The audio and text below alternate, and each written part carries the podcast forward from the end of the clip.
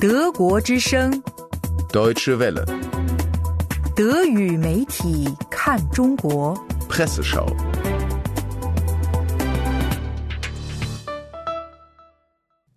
冷战结束几十年了，然而关于哪种社会制度更优越的讨论和竞争并没有结束。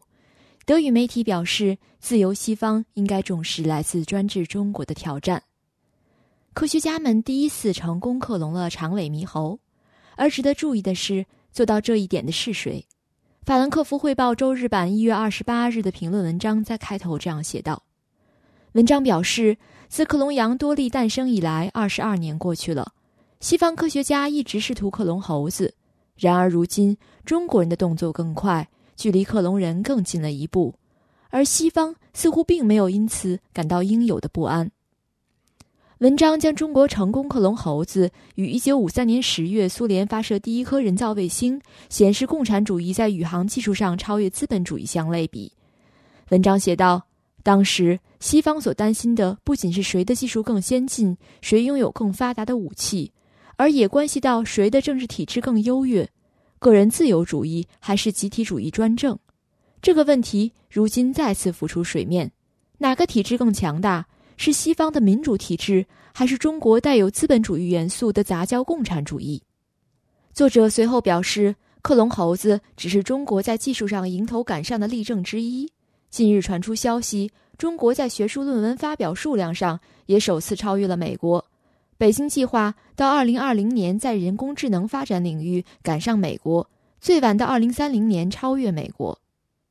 一些科学家和评论人士有意淡化中国所取得的成就，称中方的克隆猴已经死了，要看如何能让其存活等等。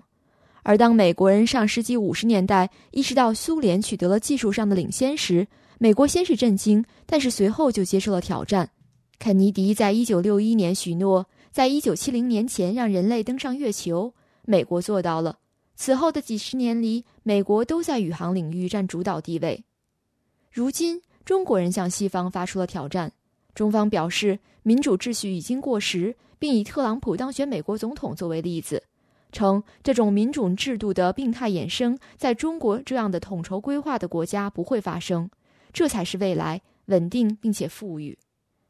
作者在最后写道。迄今为止，自由的西方总是会认识到自己的疏漏，做出纠正，并且最后击败了挑战者。然而，要做到这一点，首先要意识到这种挑战，然后联合起来行动。